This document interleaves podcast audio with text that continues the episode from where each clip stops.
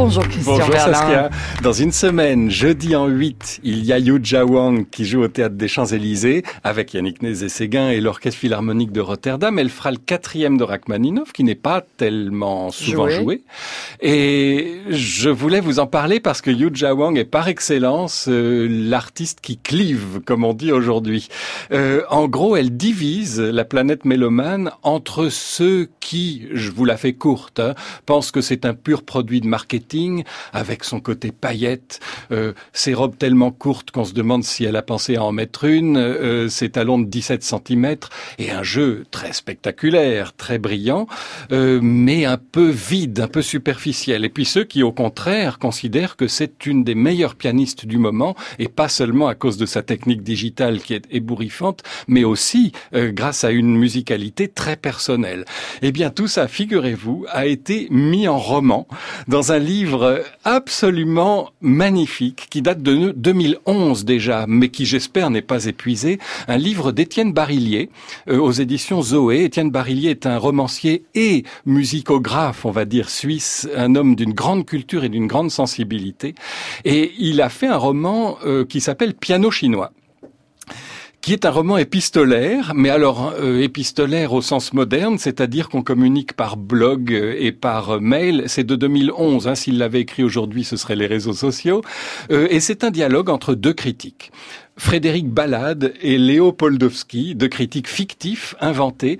Euh, L'un qui considère qu'on a là affaire à un phénomène euh, qui en dit long sur euh, la superficialité, sur le creux de notre époque, qui met en avant une artiste entièrement fabriquée où rien n'est sincère, et l'autre, au contraire, qui euh, défend l'idée selon laquelle c'est une vraie musicienne et quelqu'un qui a une intégrité par rapport au texte et qui, par exemple, joue euh, Chopin comme personne. Et ce qui est absolument passionnant, c'est qu'ils débattent entre eux. C'est la première fois que je vois un débat esthétique euh, devenir un sujet de roman. Et progressivement, on voit les fronts bouger et les lignes qui se déplacent, chacun essayant d'amener l'autre à son avis. Et ça devient à un moment quasi un débat philosophique sur l'universalité de la musique classique. Euh, Peut-on comprendre l'univers de cette musique classique occidentale si on n'est pas issu de la culture européenne Parfois, il y a des questions. Éternelle question. Mais oui, et qui, qui touchent parfois même à des euh, qui, qui sont limites parce que l'un accuse l'autre de racisme à un moment quasiment et l'autre de colonialisme. Enfin, vous voyez, ce roman est d'une finesse et d'une subtilité extraordinaire. Je vous conseille de le lire euh, et peut-être, si possible, de le lire avant d'aller entendre Yuja Wang la semaine prochaine dans Rachmaninoff.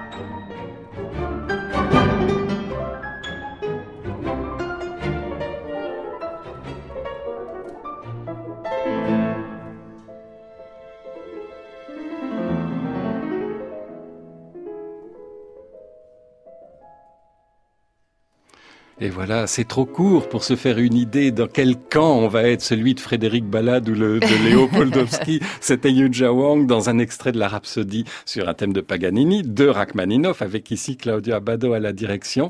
En tout cas, je vous encourage vraiment à aller la voir et l'entendre. Vous remarquerez que je me suis débrouillé pendant toute ma chronique pour ne pas prendre parti et ne pas donner de réponse.